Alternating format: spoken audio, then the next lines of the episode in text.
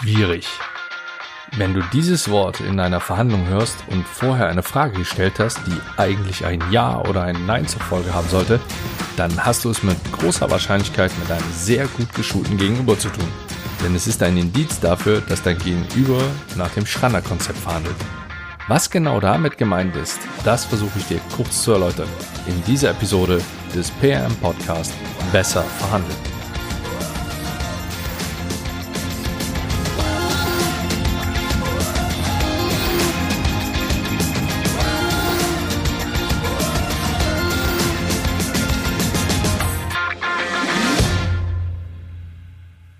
Hi und herzlich willkommen beim PM Podcast Besser verhandeln.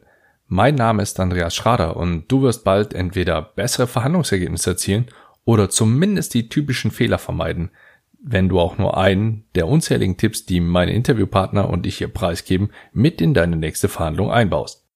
Klingt nach leeren Versprechungen? Dann frag mal bei Kinexon, Sponsors, den Delta Management Consultants oder Ticketmaster nach. Oder noch besser, verhandel doch mal mit denen. Ich bin gespannt, wie du abschneidest.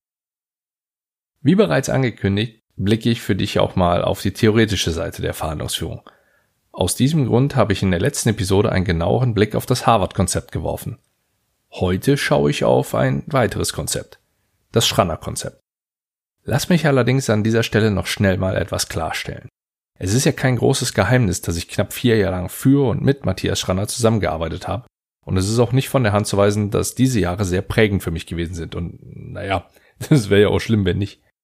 Worauf ich allerdings direkt hinweisen mag, ist, mir fehlt es mit einer hohen Wahrscheinlichkeit an der ein oder anderen Stelle an Objektivität. Das solltest du beim Zuhören berücksichtigen. Weshalb ich jedoch der Meinung bin, dass neben Harvard nur dieses Konzept es verdient hat, hier erwähnt zu werden, habe ich ja bereits in Episode 60 dargestellt. Wie dem auch sei, wenn du dich intensiver mit Matthias Vorgehensweise in Verhandlungen auseinandersetzt, dann werden dir einige Dinge, die du schon vom Harvard-Konzept her kennst, wieder begegnen. Denn auch er hat, wie nahezu alle Coaches, Berater, Trainer und so weiter, das Rad nicht neu erfunden, sondern, naja, lediglich, in Anführungszeichen, seine eigenen Erfahrungswerte aus seiner Arbeit und seinen Ausbildungen zu seinen eigenen Vorgehensweisen geformt. Das hat er allerdings sehr eindrucksvoll und in meinen Augen sehr hilfreich gestaltet. Wichtig ist ebenfalls noch zu erwähnen, dass er sich mit seiner Vorgehensweise auf 5% der Verhandlungssituation konzentriert. Bevor ich auf die eigentlichen Prinzipien, wie sie bei Schranner heißen, eingehe, stelle ich die beiden Konzepte kurz gegenüber. Es gibt sicherlich mehrere Unterschiede und ich gebe dir hier auch nur einen kleinen Auszug meiner Wahrnehmung. Einen ersten Unterschied sehe ich schon in der Vorbereitung. Du konzentrierst dich im Rahmen der Vorbereitung gemäß Schranner Konzept auf dich selbst, also auf deine eigene Vorbereitung, deine eigenen Ziele, die eigene Forderung und was der Gegenseite wichtig ist, spielt vor der Verhandlung keine Rolle denn deren Sichtweisen, Werte etc. können nur erraten werden. Es wird also dazu geraten, den Gegenüber nicht im Rahmen der Vorbereitung zu analysieren. Was ich als weiteren kleinen, jedoch feinen Unterschied zwischen Harvard und Schranner ansehe, ist der Umgang mit der Warum-Frage, die Harvard im Rahmen der Interessenforschung stellt. In seiner Lehre hat diese Frage keinen Platz, denn sie verursacht Schuldzuweisung. Daraus entstehen Emotionen, die zu diesem Zeitpunkt nicht geplant sind. Einigkeit herrscht jedoch bei dem Ziel, Vertrauen aufzubauen und dadurch eine gute Beziehung zum Gegenüber herzustellen. Auch beim Punkt Person und Sache voneinander trennen werden laut den Büchern Unterschiede deutlich. Wo das Harvard-Konzept die Sache, also den Verhandlungsgegenstand und die Person, die mit dir verhandelt, voneinander trennen mag, trennst du laut Schranner-Konzept nur das Verhalten von der Person. Die Vorgehensweise des Harvard-Konzepts setzt eine extreme Rationalität voraus. Diese greift das Schranner-Konzept zwar auch auf, jedoch werden auch die Emotionen berücksichtigt. Der in meinen Augen größte Unterschied ist der Fokus auf den eigenen Sieg, also den eigenen Anteil, den man aus der Verhandlung rausziehen möchte, was ja auch schon bei der Vorbereitung leicht deutlich wurde. Die Aussage, Sie wollen gewinnen, lässt für mich auch nur mit ganz, ganz viel Fantasie einen kleinen Spielraum, dass man das mit Win-Win gleichsetzen könnte. Play to Win. Diesen Slogan kennst du vielleicht vom E-Sport-Sponsor Logitech G und es ist gleichzeitig auch eins der Prinzipien, die das Schranner Konzept für sich beansprucht. Die Orientierung an US-Sportarten, bei denen es nur einen Gewinner und kein Unentschieden gibt, ist hier die gewählte Metapher. Deshalb unterscheiden sich auch die beiden Ansätze bei der Ergebnisfindung. Das Harvard-Konzept sieht vor, dass das Ergebnis auf objektiven Kriterien basiert.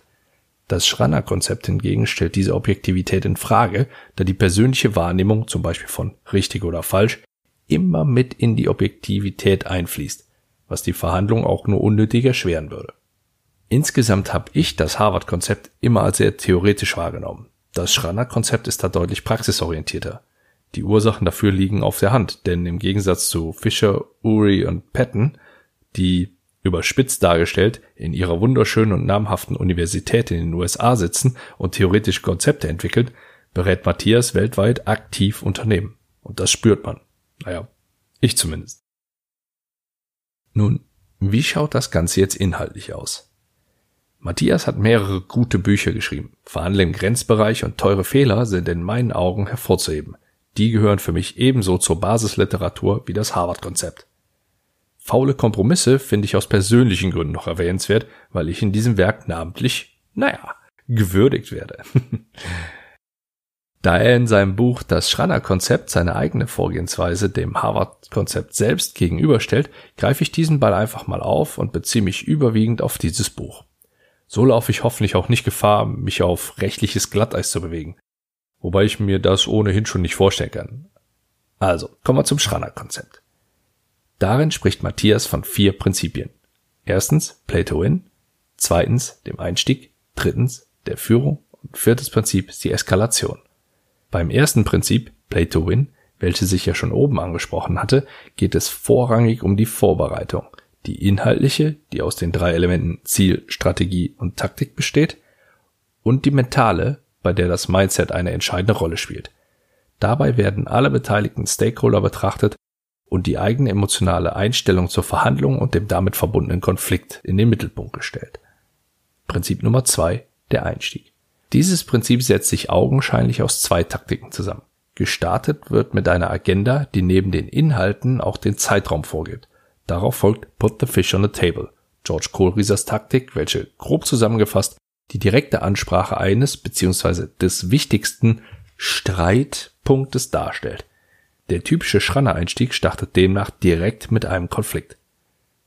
Das klingt einfach und je nachdem, wie du persönlich aufgestellt bist, vielleicht sogar abschreckend. Meiner Meinung nach trifft beides nicht zu. Beim Einstieg spielen gemäß Schranner-Konzept eine positive Grundeinstellung, Lob, die Reduzierung der eigenen Dominanz sowie das Betonen von Gemeinsamkeiten und dem Vertrauensaufbau, also es wird mit Menschen verhandelt, nicht gegen sie, ebenfalls eine entscheidende Rolle. Außerdem gibt es in diesem Prinzip noch einen sehr, sehr wichtigen Tipp nebenbei. Mache dir Notizen. Prinzip Nummer drei fokussiert sich auf die Führung der Verhandlung. Matthias hat seine Überraschung sieben Lieblingstaktiken für die erfolgreiche Verhandlungsführung unter diesem Prinzip niedergeschrieben. Erstens, was ist jetzt lösbar? Zweitens, nur die Zukunft zählt. Drittens, nur die Lösung zählt. Viertens, Gemeinsamkeiten statt Differenzen. Fünftens, Optionen statt Angebote. Sechstens, zumachen und nicht abwarten. Und sieben, walking and talking. Ich orientiere mich für dich der Einfachheit halber jetzt eher an dem Leitfaden, der zum Ende des Buches hin die ganzen Punkte nochmal zusammenfasst. Nun, in meinen Worten ausgedrückt solltest du laut dem Schranner-Konzept den Konflikt, den du beim Einstieg selbst herbeigeführt hast, auch aushalten und nicht zu schnell einknicken. Dennoch sollte eine gewisse Kooperationsbereitschaft signalisiert werden. Um dies auch in die Tat umzusetzen, sollten die Grundsätze der Reziprozität berücksichtigt werden. Du solltest zudem auch die Inhalte wiedergeben, um so Vertrauen aufzubauen und die Punkte mit deinen eigenen Worten zusammenfassen. Den Druck hältst du hoch, indem du weitere Forderungen einbringst. Schließlich ist es ein Austesten der Grenzen. Auch Einflüsse aus dem NLP finden sich im Schranner-Konzept wieder, denn beim Versuchsabschluss wird der What-If-Frame oder Was wäre wenn Rahmen bewusst genutzt, um ein Ergebnis unter der Prämisse, das Hindernis aus dem Weg zu räumen, zu simulieren. Mit der Egon-Bar-Taktik werden Meilensteine klassifiziert und in Was ist jetzt, was ist bald und was ist jetzt nicht lösbar eingeteilt. Außerdem werden Inhalte betrachtet und durch die Fragen, welche Themen der Vergangenheit sind tabu und welche Themen sind positiv und zukunftsorientiert eingestuft. Zur weiteren Vorgehensweise zählt hier auch noch die gemeinsame Entwicklung von Lösungswegen. Die letztgenannten Taktiken dienen vorrangig zum Vertrauensaufbau bzw. zur Identifikation von Vertrauenspersonen auf der Gegenseite. Diese haben mehrere Vorteile, die unter anderem für das nächste Prinzip wichtig sind. Prinzip Nummer 4. Die Eskalation. Hier wird es spannend. Und dieses Prinzip ist wichtig und gefährlich zugleich. Die Grundidee, die nach meinem Verständnis bei diesem Konzept durchschimmert, benötigt immer eine spürbare Eskalation in Verhandlungen. Und übertrieben ausgedrückt, stellst du dich dann als das Opfer dar, denn dein Gegenüber lässt einem ja keine andere Wahl, als die Verhandlungen zu unterbrechen, abzubrechen oder eine Warnung auszusprechen. Ungeachtet der Tatsache, ob ihr euch geeinigt habt oder nicht, es wird immer Wert darauf gelegt, dem Gegenüber den gefühlten Sieg zu überlassen. Daher wird sowohl dein Dank an dein Gegenüber als auch eine potenzielle Siegesrede, die deinem Gegenüber intern und gegebenenfalls auch extern nutzen kann, entsprechend vorbereitet. Wenn ihr euch nicht geeinigt habt, dann befindest du dich gerade in der Sackgasse. Also du hast die Verhandlung abgebrochen und es geht aktuell nicht mehr weiter. Matthias zeigt an dieser Stelle vier Wege auf, die wieder aus der Sackgasse rausführen. Erstens die Warnung, zweitens den Abbruch, drittens die Wette auf die Zukunft und viertens das Vier-Augen-Gespräch. Damit dein Gegenüber derjenige ist, der von sich aus wieder in die Verhandlung einsteigt, benötigst du Angst. Seine Angst. Diese solltest du steigern und somit, ich zitiere, den Preis der Nichteinigung hochtreiben. Die Warnung und der Abbruch steigern diese Angst. Mit der Wette auf die Zukunft kannst du wieder in die Verhandlung einsteigen, denn dadurch wird eine Risikoverteilung durchgeführt. Die letzte Möglichkeit, um aus einer Sackgasse rauszukommen, ist das Vier-Augen-Gespräch. Und das sollte von den jeweiligen Commandern durchgeführt werden. Dieses Gespräch ist die allerletzte Option, um eine Verhandlung noch erfolgreich zu beenden. In diesem Gespräch wird mit offenem Visier verhandelt, der Druck ist enorm hoch und es muss eine Entscheidung herbeigeführt werden. Also, zusammengefasst weißt du nun, dass das Schranner-Konzept teilweise Inhalte aus dem Harvard-Konzept beinhaltet, sich jedoch an vielen Stellen unterscheidet. Die für mich größten und deutlichen Unterschiede stellen in meinen Augen der Fokus auf den eigenen Sieg in der Verhandlung sowie der Ansatz, direkt mit dem Konflikt einzusteigen dar. Nun hast du auch einen kleinen Überblick über die, in meinen Augen, wichtigsten Konzepte, die es aktuell in der Welt der Verhandlungsführung gibt, erhalten. Und ich habe mein eigentliches Ziel für diese Episode erreicht. Was ich aus diesen Konzepten für meine persönlichen Verhandlungsziel abgeleitet habe, das erfährst du in der nächsten Episode des PM Podcast Besser verhandeln. Und nun bist du wieder am Zug.